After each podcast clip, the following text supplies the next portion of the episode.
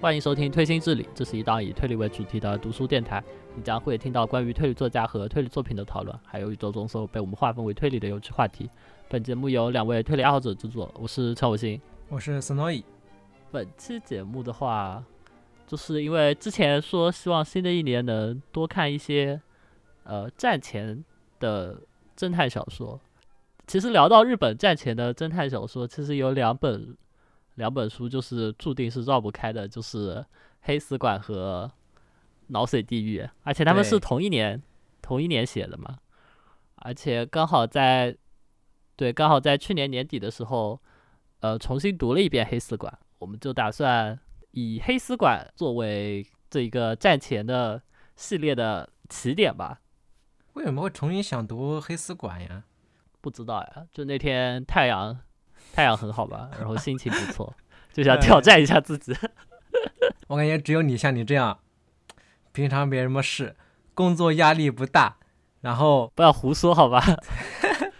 就像你这几天能在家休息，因为某些原因在家休养，就能有精力做这个黑刺馆节目。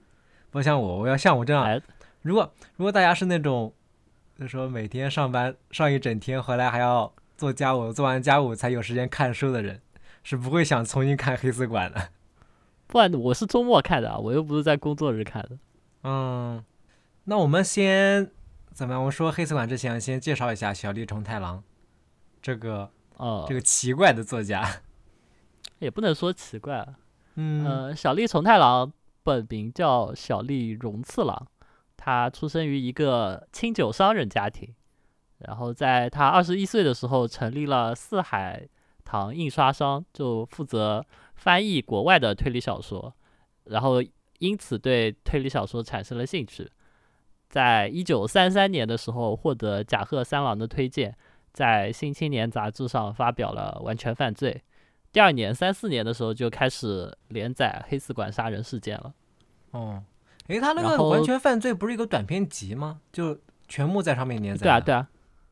啊不。短片短片犯罪，呃，不，完全犯罪的那个同名短片，就最开始那个。对啊，我想的就是说它不是一个短片集嘛？嗯，然后黑死馆推出之后就获得了很强烈的反响，同年就入选了第四届直木奖的候补。在一九四一年的时候，他暂停了创作生涯，主要是因为二战，然后被被调派到马来西亚去了，然后第二年回国。一九四六年的时候，他就呃病得很严重，然后暂居在江户川乱步和海野十三的家里，然后最后因为脑溢血去世了，可以说是一个非常短暂的一生吧。嗯，四六年，二十一岁，三十多岁吗？三十多岁去世的？没有，四四十多岁吧。哦，他出他发表完全犯罪的时候好像三十几岁吧，然后四六年大概就。四十五六岁的样子吧，估计。嗯，然后他的他其实留下来的作品并不多，然后主要就是《黑死馆》，然后一些以法水林太郎为主的短片，然后再然后在战争期间有一段时间，日本政府就禁止写侦探小说，好像觉得这个东西不太好，然后后来就当时那批作家就转向去写一些冒险小说之类的。所以小栗虫太郎后来有写一个叫什么《人外魔镜》看之类的，就是一个带点科幻色彩的冒险小说吧。嗯。但是现在大家对他的印象，一提到小栗虫太郎，基本上都会和黑死馆对应在一起嘛。对，主要是四大名书这个称号太响亮了，四大奇书。但是，但其实日本一般都说是三大奇书，就是黑死馆，然后脑髓地狱和献给虚无的供物。嗯。而且他们提到奇书就有他嘛，对，而且他们的创作时间其实，呃，黑死馆和脑髓地狱都是战前，大概是一九三五年、三四年的样子。然后献给虚无的供物就已经到一九六几年、一九六四年了。然后当时是称为三大，然后后来那个侠中失乐出版之后，侠中失乐大概是七十年代出的嘛，然后嗯，逐渐变成了四大。但其实好像在日本那边，还是那个三大的说法比较多一些。哎呀，反正我感觉都是书上的宣传语，像这种称号都是什么出版社的宣传语。嗯，也是。对吧？在日语语境里面，就奇书是有一种像古怪啊、异端啊、什么虚幻之类的含义，就其实不那么 就听起来就其实不那么好，对，不是一个好词，但是在但在中文的语境里面，奇书可能就只是单纯的有那个就奇妙或者奇怪的意思哦，所以所以很多人去看，然后会发现四大奇书其实都很难看下去，你知道吧？那是不是我们这边把它理解成新奇了？但它反而原本意思不只包含这个意思。对对对，我我是这么认为的。在我在我看来，我好像我是很少遇到就是有人会喜欢看黑丝馆的。大多数人都是说什么没看完，好好难，好难看啊什么的，根本看不懂啊之类的，对不对吧？对，我感觉我感觉是说喜欢黑丝馆有很大的勇气，因为你首先你要看懂他在说什么，然后你。理解一些你喜欢的点，这就很难说出来。对啊，而且而且黑丝馆不像不像大说家那个，你知道吧？大说家大家都能看，看完都能骂几句。黑子怪你都 你都骂不出口，知道吧？你会在想是不是我没有看懂，是不是我的能力有限之类的？这就写的有逼格的的奥妙，好吧？读者会第一反应想的是是不是我的问题，而不是是不是作者的问题。主要是脑髓地狱它那个。他的故事怎么说？其实他故事，我们抛开了他那些玄学或者是那个不明所以的那些对话，他其实那个整体的故事还挺怎么说，挺古典的。也就是说，某个宅子里面发生了连环杀人案，然后有，然后有一个侦探叫法水去破案。其实简练的说一下，其实就是这个，不是脑水地狱，不是脑水地狱，你说错了。哦，怎么说？简单的概括一下，它这个流程其实就是一个法水的侦探，然后去一个发生连续杀人事件的一个宅子里面。哦，不是，是他去了之后才发生连续杀人事件。然后，对他去的时候只有一具尸体。对，然后去之后才有年轻杀人事件。然后他去那里，然后发生了事件，然后开始破案，最后找到了凶手，还有解开了一些啊，怎么说缠绕家族多年的一些魔咒啊这类的东西。其实简练说说一下是这样的。但是你要实际去看这本书的话，你就发会发现，他是怎么有能力把一本，把一个很简单的一个故事套路写的大家都看不懂的 这个实力，感觉就主要提出是在这个地方。但其实结构不是什么，其实结构不是结构不是很复杂。对，像像比如说像脑髓地狱或者说侠中失乐，他们其实就在结构上就有一些比较晕眩的感觉。嗯，那黑丝馆但是。黑丝管，黑丝管，它的故事主轴就是很明显的，很明显的，只不过它有很多弯弯绕绕的分叉。对，但其实，但其实，在日本还是有蛮多人喜欢小栗虫太郎和他的黑死馆的。比如说，我很喜欢的一位日本作家叫色泽龙叶，他就亲自为黑死馆写了一篇解说，然后在解说里面直球剧透了凶手的名字。用他的话说，就算我说明了凶手的名字，《黑死馆》这本小说本身也不太可能因为我剧透了名字而失去兴趣。然后他还他还大力称赞《黑死馆》，说就是在没有基督教信仰和神秘主义文学传统的日本，建立起来了真正的神秘主义小说的超人力量的结晶，几乎就像是在空中建造了一座塔。这就是。色泽龙叶对于黑死馆的评价，嗯，这一点其实也没有说错啊，因为在三十年代日本可能都没有神秘学这个概念，应该就是就是小栗虫太郎以一己之力向向日本的民众宣传了那种奇奇怪怪的什么黑魔法知识啊，然后那些宗教宗教相关的，还有一些修辞学方面的东西，嗯，当然有很多可能是他瞎编的了。反正我们等下介绍剧情的时候会说一下，它大概涉及到哪些玄学之类的知识。对，而且当时黑死馆出版的时候，就当时推圈巨巨啊，像比如说江户川乱步啊、甲贺三郎啊，都赞誉有加，好吧？甲贺三郎甚至就觉得，呃，什么江户川乱步已经出道十年了，十年了，我们终于等到了新的一个江户川乱步，就已经是那种推圈太子了，你知道吧？直接把小笠虫太郎奉为。主要他出道除了那个完美犯罪那一篇，那个短篇，第二本写的就是黑丝馆事件，是有点太一鸣惊人了。对啊，我完美完完全犯罪那个短片其实也很有意思，嗯，充满了充满了一种诡异的美感。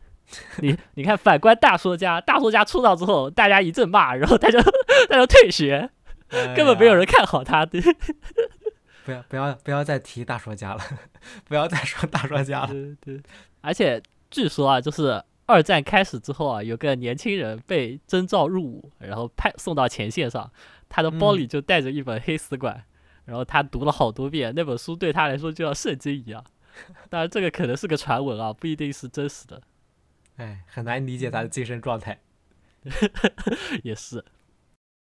那我们接下来先简单介绍一下《黑死馆》的剧情吧。嗯，《黑死馆》的剧情刚才其实也说，它其实它的主轴就是非常简单的，就是呃，那个叫将史木算哲博士，就他是建造黑丝馆的这个人。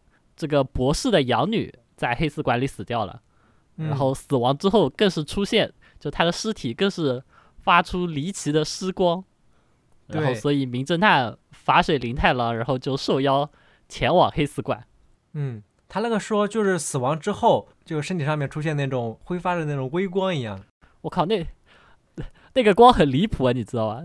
那个光我看到是，我我念一下啊，圣洁之光绽放在躺着的丹尼伯格夫人的尸体上，正如幽暗之中包裹了一层光雾。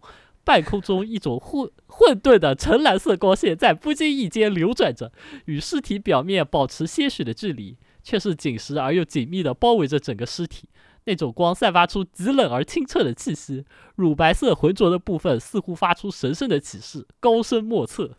尸体全身充溢着不可言喻的安宁，仿佛还能从那庄严的梦境中听见天使吹响的喇叭，甚至让人觉得神圣的钟声即刻就要响起，圣洁的荣光将化为万丈光芒。那个光就这么离谱，就是那个尸体，就整个人就感觉披了一层圣光那样的感觉。本来前面还是那种当时只有法水在炫学，但起到这里的时候，就突然风格就变成了什么，有一种神秘的宗教式的仪式感。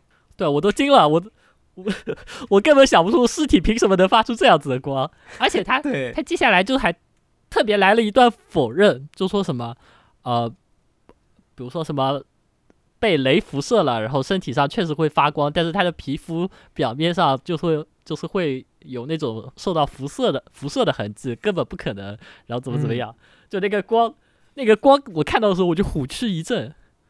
我我就是我我在那里就特别感兴趣了。对，反正就前期比较有噱头的一个点。对，然后说回来，就是法水在调查的时候就发现黑丝馆的这个建筑体上就包含了大量的什么暗号学啊、宗教学啊、神秘学的知识，其中包含了建筑设计师对那个算哲博士的诅咒。同时间，就是法水发现那个算哲博士他收养了四个孩子。然后目的是为了证明犯罪的倾向会遗传到拥有特殊体质的下一代，但是那个算哲博士已经死掉了。然后在那个黑死馆里，现在而且其中一个养女死掉了，只剩下三个，就三个养子养女，然后和她的什么丈夫啊、妻子啊，然后还有一些仆人啊，就生活在里边。紧接着黑死馆里就发生了连环杀人事件。对他那个四个养女养子，他形式上面是什么？模仿一下古代的某个什么公爵。说从小收养一些孩子，专门养在家里面，然后把他培养成乐乐师，乐专门给对乐手，然后专门给自己演奏音乐，确实很有那种哦。然后他那个，然后他那个四个收养的还不是日本人，是专门从国外某个对是外国人，是国外国收养过来的。而且就他们，他们进到黑死馆之后就再也没有出去过，就从小到大就没有出过馆了。然后关于黑死馆的话，就是。大家槽点最多的一点就是它里面的玄学内容实在是太多了，而且又又复杂又深奥，还有点就是和主线内容完全无关的那种感觉。对他，而且他老是怎么说天上一笔地上一笔，然后经常说他前一句话还在说了个什么某个某个符号是代表古代欧洲什么什么意思，下一句又突然转到另外一个，嗯，非常的复杂繁杂的那种玄学体系。对，你就感觉他完全不讲逻辑，对吧？对，呃，像像比如说，我们已经看了很多推理小说，但其实《黑死馆的玄学和其他的玄学是有一些不一样的，你会有这种感觉吗？嗯，怎么说呢？我感觉是这样。一般我们说那些玄学的小说啊，比如说那个《金鸡夏夜》嘛，我我的感觉它是在小说里面塞入了这种玄学的内容，但是黑死馆我就感觉它是在玄学里面塞入了小说的情节，是这种感觉。我有时候看的时候，我就在质疑哪个方面的那个含量更多。这么说也是了，啊，就因为我觉得小栗虫太郎是把他的玄学当做了一种独特的逻辑风格。就他黑丝馆里涉及了，比如说像什么神学、恶魔学、药理、占星、植物、宇宙、宗教、物理，然后医学、药学、文章学、心理学、犯罪学、密码学，然后历史啊等等等等，还有 数不清的那种专业名词。嗯，就经看很很多时候看的时候就会完全不知所云，而且以现在的目光来看，里面的很多玄学内容还。还都是小栗虫太郎本人杜撰出来的。他那个，嗯，黑死馆不是有两版翻译吗？第一版就是第一版是星星的吧？星星其实他那个注释很少，然后到新版的时候，他基本上的译者就把他能找到的那些注释都，啊，能找到那些对故故事背景基本上都做了注释。然后我看做这期节目刚才嘛，我还去看了一下他那个新版的注释，我就只看了他的序章，只是一个短短的序章。他最后的那个注释就有二十九条，太恐怖了。然后在某个在有一个那个注释里面还写了，就说那个译者特意在侧面自己标注了，说这个虽然我查到的是有这本书的，但是我去查了那本书，那本书里面记载的内容并没有他说的这个内容，是这个意思。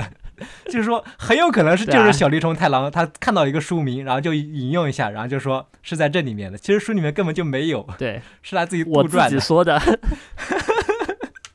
其实很好理解，他那时候一九三几年又没有什么搜索引擎，我感觉他是不是只能在一些图书馆里面找这些书？对他身为一个，就是之前不是说他二十一岁成立那个四海堂印刷商，负责翻译外文那个，他其实对。当时他的知识水平已经是领先于一大一大帮人了，对，就已经有了最最新最酷炫的知识了，好吧，根本根本不用怕有人会拆穿他，因为别人根本不懂。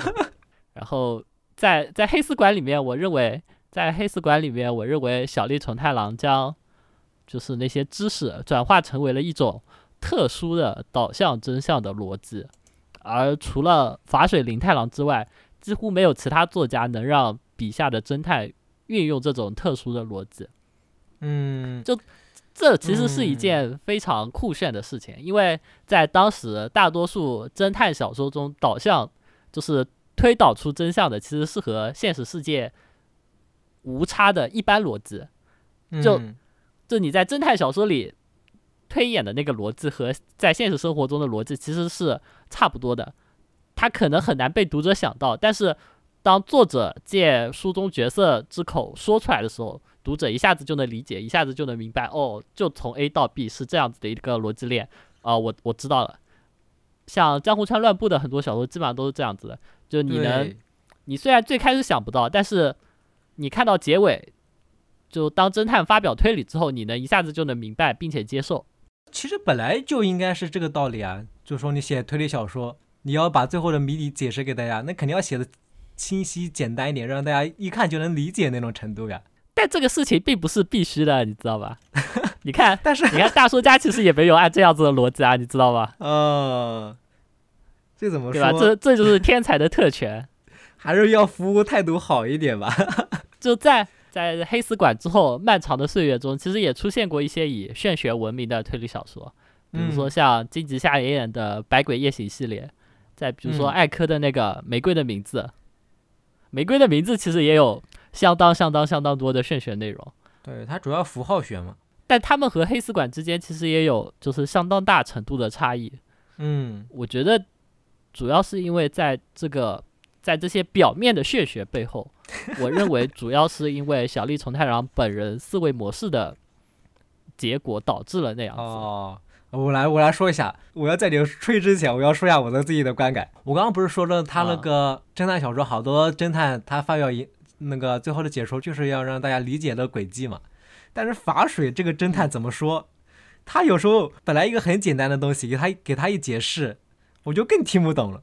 我记得他黑色馆里面有一个关于那个地毯的一个推理嘛，嗯，本来就是其实一个很简单的，我我这剧透完全都没问题，就是说他啊拖动那个地毯就可以影响一些线索嘛，然后他非要只这么简单的一句话就能说清楚，他非要引用什么在。引把它比喻成波德定律，然后什么行星轨道坍缩，然后啪，这个是不是？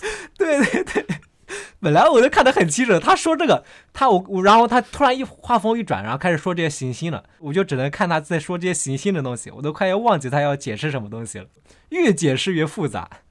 这个其实就是因为怎么说，法水林太郎他不是那种呃收集信息然后积累到一定程度破案的侦探，他是那种。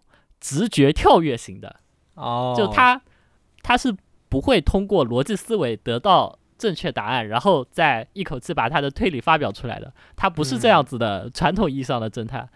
你你看书里他的推理，他基本上都是灵光乍现，然后他就凭凭直觉就抓住了事情的本质，然后他就立刻发表了自己的结论。然后所以在读者看来的时候，你会觉得法水的推理他的逻辑跳跃的很不合理。就很没有逻辑，就像你经常说的，前一脚在说 A，然后可能啪一下子，一下子就跳到 B 上面去了，你就感觉完全没有关系，但是他他却强行的扯出了一条一个链条来那种感觉。嗯，这是不是也是一种九十九十九？但但他这个不一定对，你知道吧？哦，对吧？他在他在推理过程中不。他这种直觉有时候对，有时候不对，他经常会受挫嘛，是不是？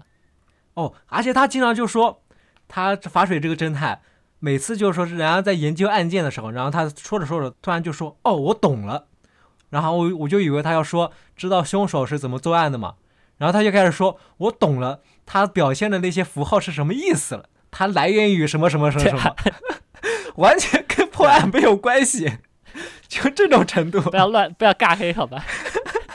最后不还是，最后不还是破出来了吗？呃，把你的脑细胞能不能用在破案上面？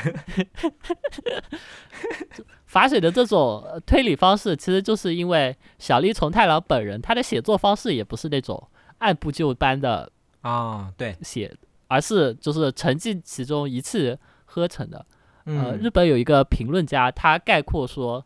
就小栗虫太郎不像学者那样在写作时详加论证，用细节支撑写作，而是凭直觉纵观全局，描绘出一幅图画。这就是为什么在读黑丝馆的时候，其实很多细节你看的时候会觉得有些潦草，但是全部读完之后，你又会涌生出一股莫名其妙的幸福感。当然，对对你来说，你可能就觉得。你可能看到最后就觉得你说什么就是什么吧，我已经放弃挣扎了。你你可能是有一种那种无力感，但是我看到最后，就是这就是那种小栗虫太郎他的刚才提到那个写作思路的一种呈现。嗯，这个怎么说呢？有更详细一点的说法吗？他这个到底什么思路啊？像呃，像黑丝管理，其实他有些谜题他也没有解开。就他到最后都没有解开，比如说有一个盔甲的谜题，我靠，又是盔甲，所以大陆家就是就是捏就是捏他的那个 黑丝管，你说不对，就他也有很多小谜题，他都没有解开，但他最后你知道了那个凶手是谁，知道了那个凶手的作案动机以及那一一套逻辑之后，你就会莫名其妙的涌现出一股好像这样子也说得通的那种感觉。对他那个盔甲的。我记得是，就说那个人的尸体藏在了那个全身的盔甲里面嘛。对啊。有关于就说他的头太大，反而塞塞进了那个盔甲里面吗？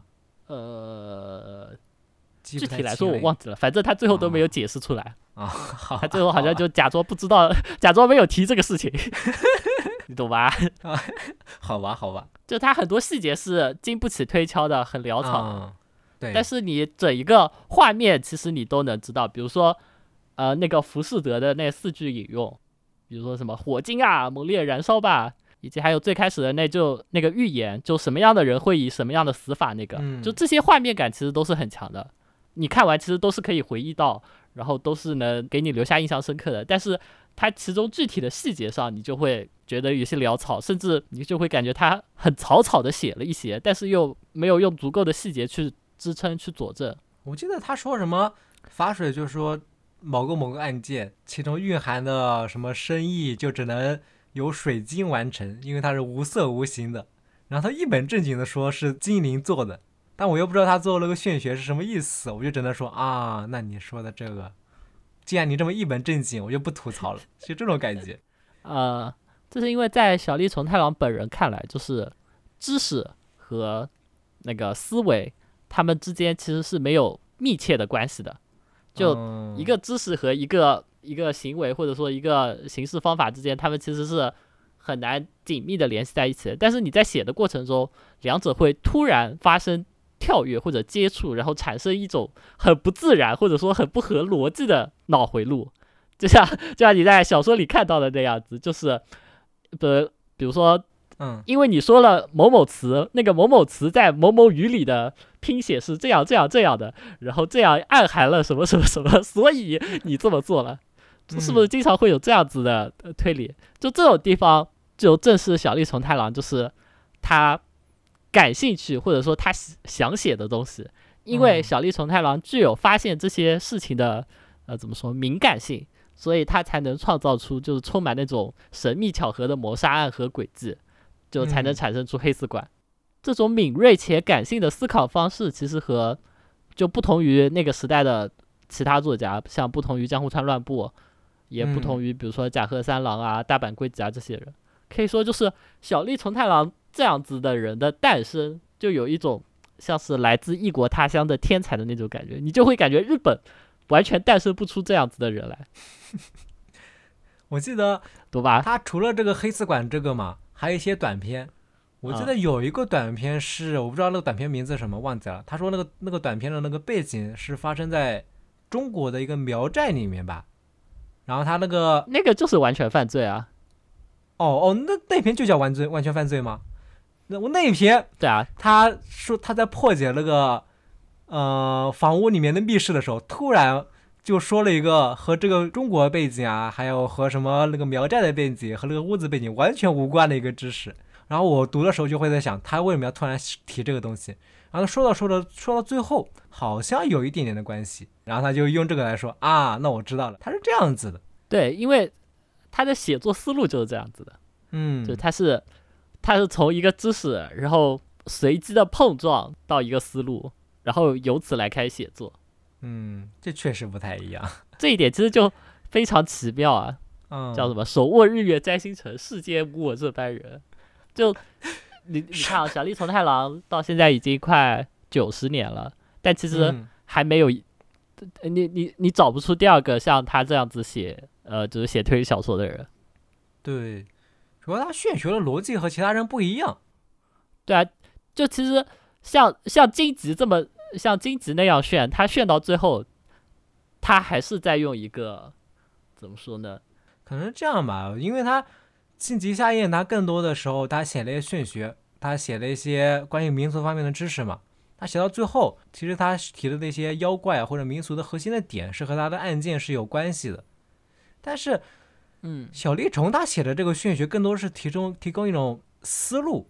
对，它里面有很多无用的玄学。他在推理的过程之中，他会突然想到其中某一个那个关于之前的一些某个方面的符号学啊或者神秘学的一些知识。然后他在探讨探讨这个之后，就发现其实这个神秘学知识又和那个案件无关。然后他就会放弃这部分的那一些知识，再重新开始找新的思路，而不是就是说他每个书里面的玄学都是有对案件有关系的，是这样子。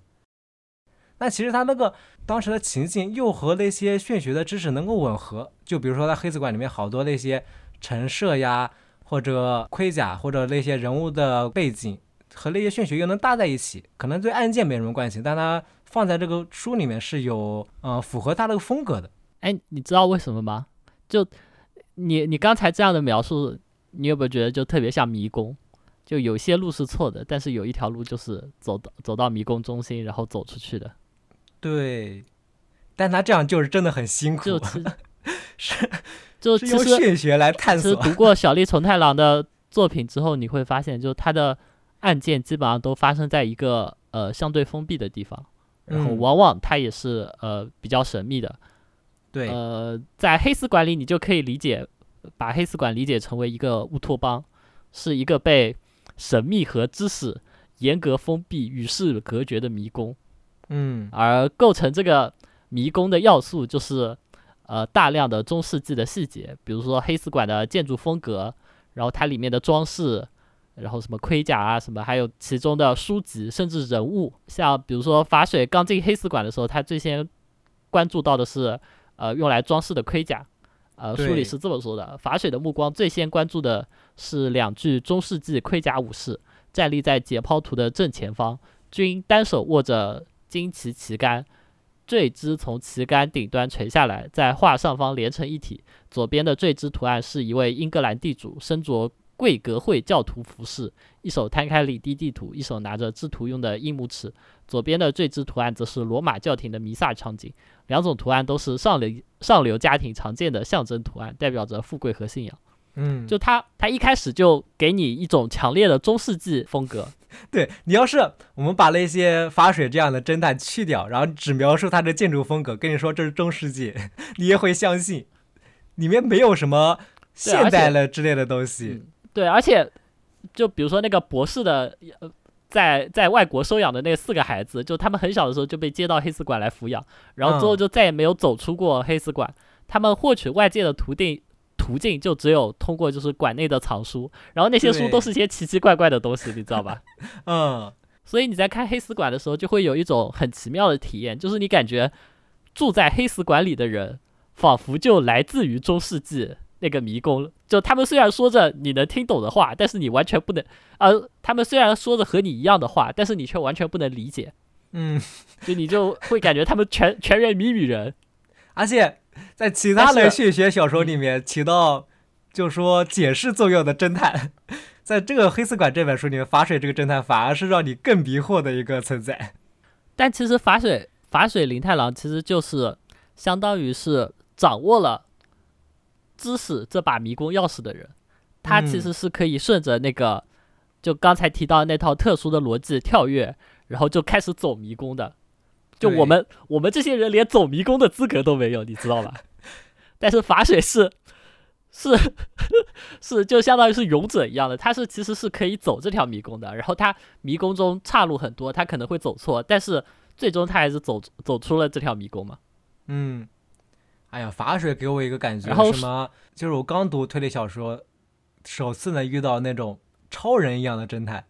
就什么他都知道，嗯，说到什么知识他都能，他都能知道，就是什么什么来历，什么，他也不像什么鸡汤，他有一个什么民俗学，还有，就他也没有专业背景，他好像专业他就是个博学家，你知道吧？对，所以就太奇怪了。当然，其实书里也有也有正常人的视角，比如说跟法水一起去的那个检察官，他们就不止一次对法水说什么：“你的观点与现实相距太远。”看得出你讨厌自然和平凡，就他们不止一次的批判法水的跳脱，但从结果而言，就他们什么都没有做到，就只能看着法水在黑死馆里表演。哎，不能说什么都没有做到，我感觉他那个检察官就是一个吐槽役，不能，如果再没有这个吐槽役的存在，这本书还能再看起来就太难受了。总要有一个人，就说在法水。一直在沉浸在那个知识里面，然后要把他拉回来，就那个检察官负责的那个身份，我们太可怕了。我们我们说回那个，说回迷宫这个词啊，迷宫这个词最开始的意思，就是在希腊语里那个什么，就是精心制作的那个建筑物，然后用来囚禁那个半人半牛头的那个叫什么米米诺陶诺斯啊，对，就这个迷宫最开始的那个意思嘛，就它天然带着一种就是像。人工的游戏性的那种意味在里面。然后《黑死馆》这本书，它虽然是一个连环杀人案，但是你其实读下来会发现，它是一个游戏感非常重，或者说就是它其实没有太多意义的一个故事。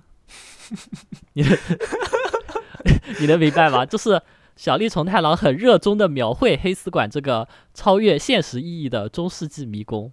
然后那个法法水法水林太郎，与其说是在破案，不如说他就是热衷于向读者展示这个迷宫中的所有道路，比如说这条道路走不通，这条道路走不通，哎，这条道路可以走，那我继续往下走。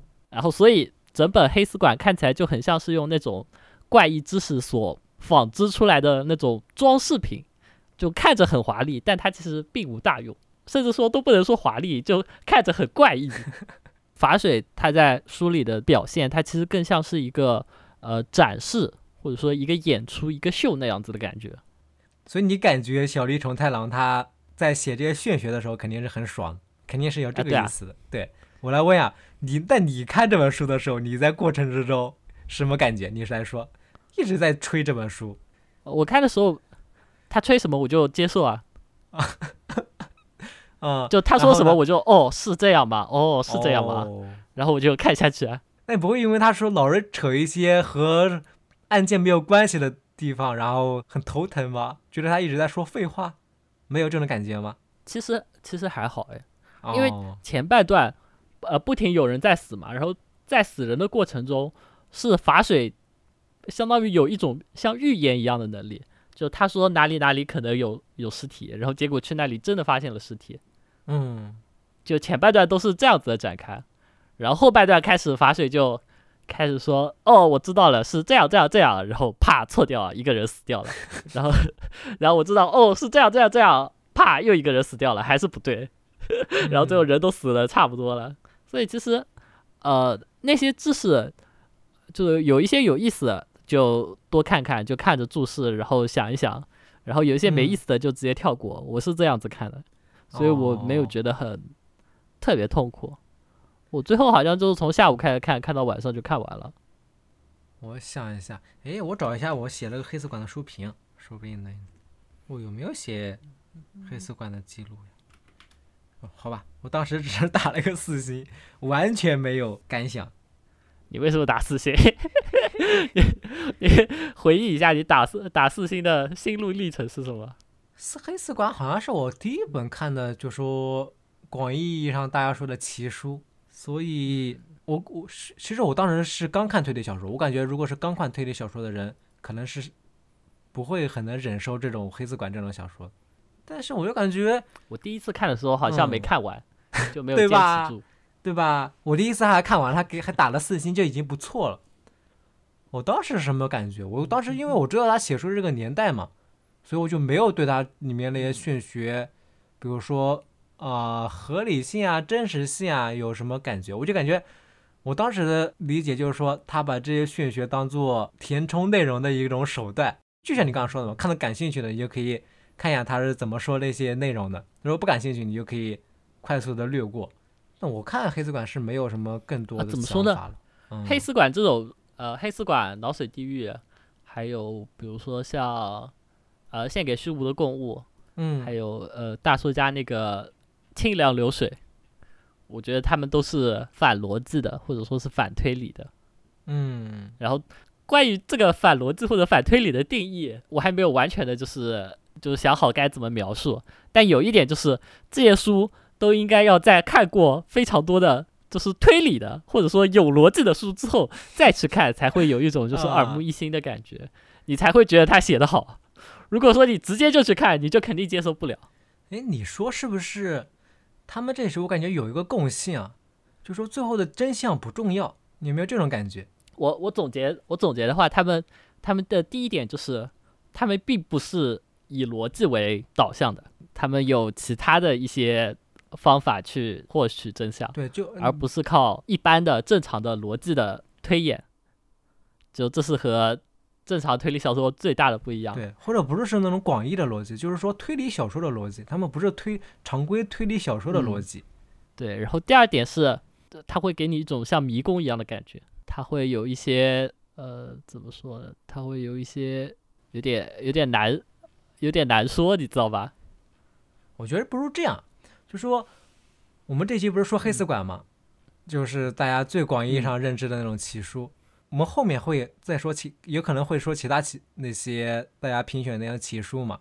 我觉得是这样，就说其实看这些奇书的话，大家不要抱着一种期待，就说一定要有那种广义上那种推理小说的阅读体验，就说我一定要华丽的破解那个轨迹，然后最后找出最后的凶手。因为好多我们其实一开始看推理小说的时候，我们都好关注最后的，就说小说最后的解答，或者最后的结尾要怎么样收尾，或者怎么样找出的凶手，或者凶手是谁，就好关注这些东西。反而我们现在的话，我们看推理小说看到现在，我其实不是很关注，就是说。最后一定要给我一个意料之外的凶手，或者说意料之外的轨迹。反而我会更喜欢，就是说他在过程之中有一些比较新奇的地方呀，或者在结构上面比较新奇的地方。因为一直就追求最后结尾或者凶手轨迹的新颖性，其实很容易就说你看到最后没有什么，再没有什么吸引你的书了。反而是这种像这种奇书，它更多追求就是说，它主题上面或者是写书的除了推理部分，其他的内容上面有一些新奇的地方。其实我也经常看到那些好多朋友就说这这本书里面推理不行，那他在推理小说的这个评价标准里面，他就属于就属于低分，或者说不好，或者就比较奇，可以归类为那种奇数的范畴里面。那其实这种评价标准的话，嗯。就我现在来说的话，我的评价标准已经不是就说只看了个推理部分最后的解答了。我是我现在是这样子的，我不知道你是怎么想。呃，不，我看的还是推理。首先就是我，我我要我要明确，就是我看的还是推理。当然，我也可以欣赏就是推理以外的东西，只要你写的足够好嘛。嗯。像比如说像山田正纪。但是他这黑死馆或者。那一本献给虚无的公文，它里面好多是反推理的。如果你想要看到那些精彩的推理，他反而会在书里面把那些东西给推翻。就是说，你所期待的东西都是他虚幻，都是他虚构的。他会有这种写法。呃，好，我我大概总结了一下那个反推理。嗯，反推理大概是一什么样的定义？大概有三点。第一点是反推理，它首先是反。现实逻辑的，就是你在现实中的一般逻辑，它都是不适用的。比如说，太可怕了。比如说像黑丝管理的那个，像黑丝管理的那个叫什么来着？呃，法水法水破案的那个方式。嗯。再比如说像献给虚无的共物里，就他们每个人的推理，不都神神叨叨的提出了一个应援了一个那个吧？就是现实中大家都知道根本不可能这么破案的。嗯。对你有印象吧？对对对。然后再比如说像那个清凉流水里，呃，那个就是在幻影城里一个人一个人死掉，然后他们他们用的逻辑是什么？这里面有小说的是推理小说中三十大要素中的哪几大？然后他是怎么怎么样的？就这些东西都是违反现实逻辑的。嗯。但是它就这么发生了，这是第一点。然后第二点是，它经常会呈现一个像迷宫一样的结构，就是。产生一种混沌，它最后不会导向一个清晰的出口，而是会让你反而更加混乱，或者说更加的有一些不明所以。对，像比如说像黑死馆，你虽然知道了最后凶手是谁，但是其实里面的很多东西你都还不清楚，因为 像我们之前提到的刚才那个盔甲的事情。对。然后像就大叔家最后最后那个他会搞一个字谜，那个字谜会告诉你，你以为的真相并不是真正的真相，而是还有一层。再像比如说像。像《侠中失乐》里，啊，它不是有一个小说和一个现实两个案子，然后他最后只破解了现实中的案子，但是小说里的案子完全只字不提，嗯，他就反而像一个迷宫一样的混乱到了你，然后你就有一种被困在里面。你虽你就算知道了一个出口，但那个出口并不一定是实际的，就是你看得到最后也不一定是一个易于理解的结尾，嗯，这是它的第二点。然后它的它的第三点是。它包含了大量的，呃，就它是叫什么过度的，或者说它是致死量的，就它的它里面的元素的堆叠，堆叠到了就是你无法用定义或者用什么样的形容去描述它。比如说像黑丝管理的那些无穷无尽的玄学，无穷无尽的知识，然后像比如说大叔家那个一千两百个密室，然后致死量，比如说像脑髓地狱里最。最后你已经分分不清到底是现实还是虚妄，然后就那种感觉，嗯，它就是要超过一定的限度，不能被包含在寻常的定义或者逻辑里，嗯，然后这以上这三点组成了反推理，反推理小说。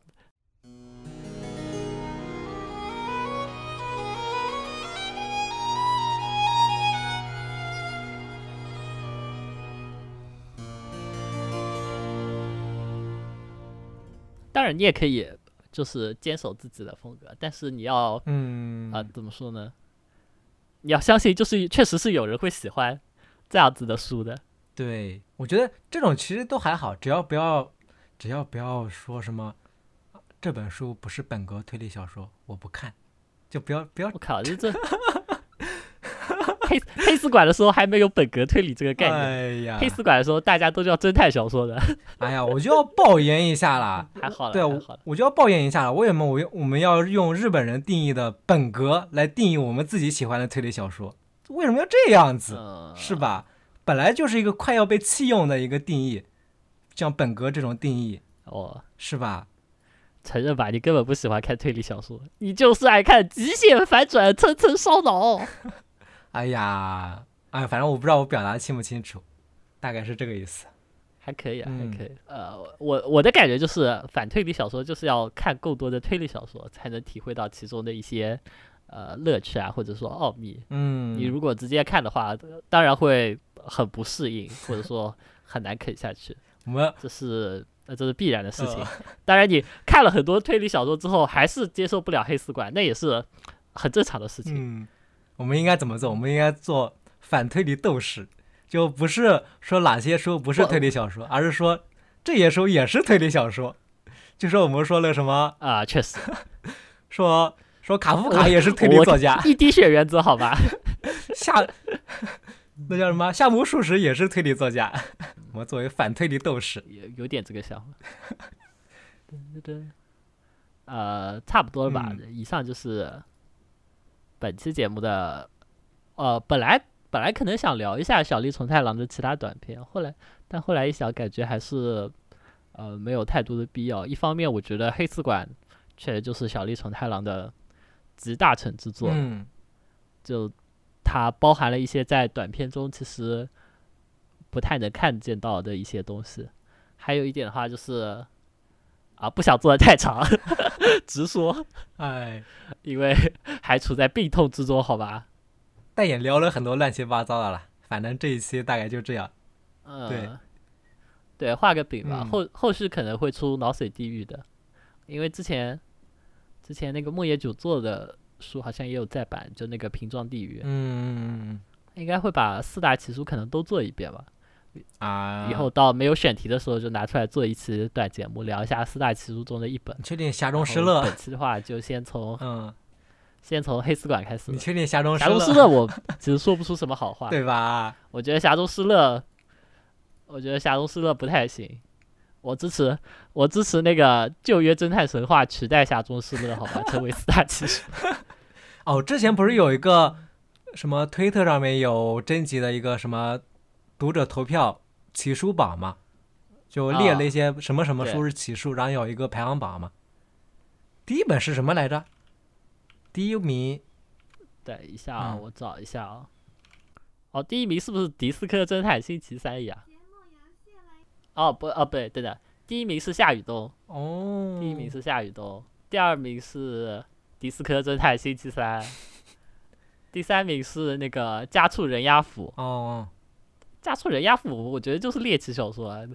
然后第四名是少女停国，然后第五名是安部公房湘南，这个我没有看过哎，因为我对安部公房了解的不是很。这本书湘南他写的是一个可能吧，它里面有一个设定，偷窥是吧？对，它里面有一个设定，就是说有一类人就喜欢拿个纸箱子，那种大概冰箱那种大纸箱子，那个人就住在那里面，就有这样的一类人。然后箱子里面放了各种适合生活的器具，然后他们就带着箱子走来走去，住在某一个角落啊，什么东西，就相当于那个箱子就是就是他的那个房子嘛，是有个这个设定。嗯，这样说，这样说，讲师并列第五名，大说家，大说家这个密室之门。这样说，讲师是不是也是一种推理？是吧？从哪要的饭吗？